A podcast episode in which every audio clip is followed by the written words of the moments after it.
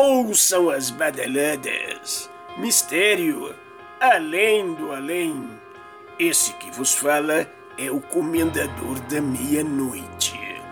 A história de hoje, que marca um ícone no estado de São Paulo, interior da nossa capital, a cidade de Indaiatuba. Os fantasmas no hotel de Indaiatuba. O nosso relato de hoje é de um ouvinte da cidade de São Paulo que foi assombrado por aparições fantasmagóricas num hotel da cidade de Indaiatuba. Era no ano de 2011, quando sua equipe de trabalho iria ficar uns dias na cidade. Como o hotel era dentro da zona industrial, preste bem atenção agora. Como o hotel era dentro da zona industrial, foi escolhido como local de descanso para estes colaboradores. Um hotel aparentemente bem localizado e de boa aparência, de cor branca e com um belo jardim na frente. Suítes suntuosas e deixavam os hóspedes aparentemente seguros, mas espiritualmente o local guardava mistérios.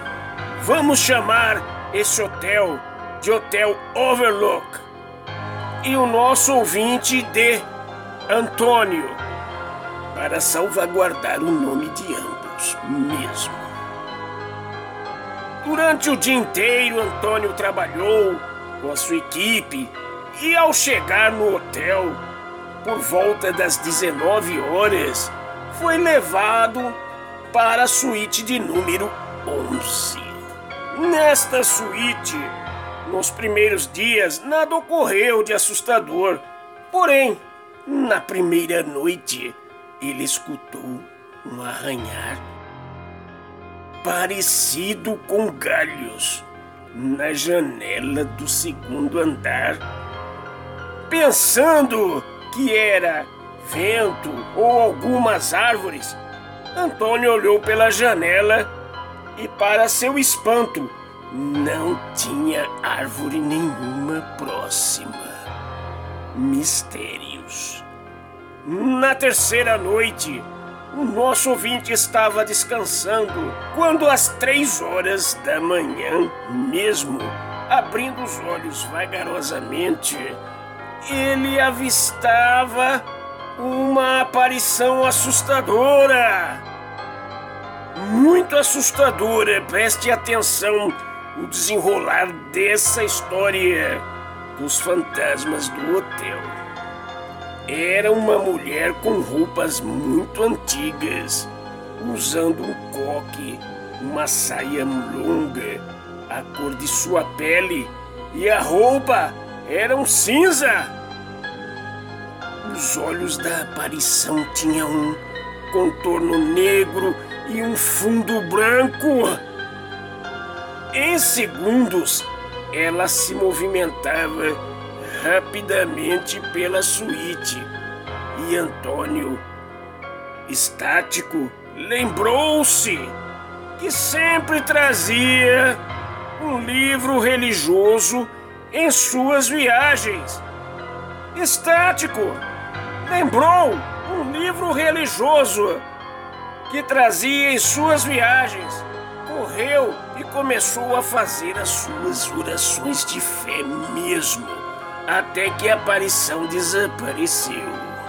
Antônio, no dia seguinte, solicitou a mudança da suíte número 11 e começou a perguntar aos funcionários se o local tinha um histórico de aparições e assombrações. Em uma noite, ele desce para pedir algo para comer e, conversando lá com o responsável da noite, descobre que outros hóspedes também reclamaram. sobre aparições naquele hotel. Outros hóspedes reclamavam de aparições naquele hotel, aparições de mortos para os vivos mesmo. O homem disse mais: Ah, nosso ouvinte, que todas as madrugadas escutava barulhos na região da cozinha e onde os hóspedes tomavam café também. Ele revelou o histórico daquele local. A conversa demorou por muitas horas, porque Antônio queria saber muito mais sobre a situação daquele local que aparecia aqueles mortos.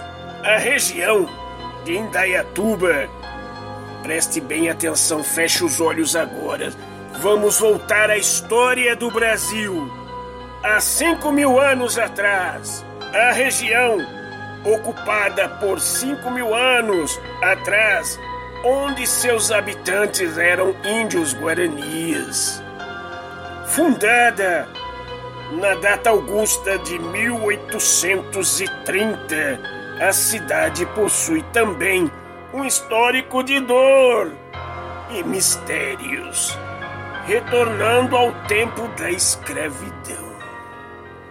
O homem continuou dizendo a Antônio: Os escravos vindos para a capitania de São Paulo vinham por via marítima até Santos, o porto, desembarque de escravos, embarque de açúcar, cachaça e fumo. Vejam bem vocês: cachaça, açúcar, fumo, escravos os africanos vindos para Indaiatuba eram capturados por traficantes residentes na cidade de Itu, que lá tinham uma sede de seus negócios malignos. Preste bem atenção à história do Brasil mesmo. Em Indaiatuba vieram escravos das mais diversas nações africanas principalmente de Benguela, Congo, Angola e Mina. Em tempos antigos, uma escrava banto fazia trabalhos com bonecos, alfinetes e outras feitiçarias. Existiu uma senhora, esposa de um traficante de escravos, possuíam terras aqui em Dayatuba, nesta região. Ela era perversa mesmo. Ela matou o filho da feiticeira Banto. Matou o filho da feiticeira. Terras aqui neste local? Mistérios. Estas aparições são causadas pela dor que estas terras presenciaram. Após informações do nosso ouvinte, nunca mais se hospedou naquele local.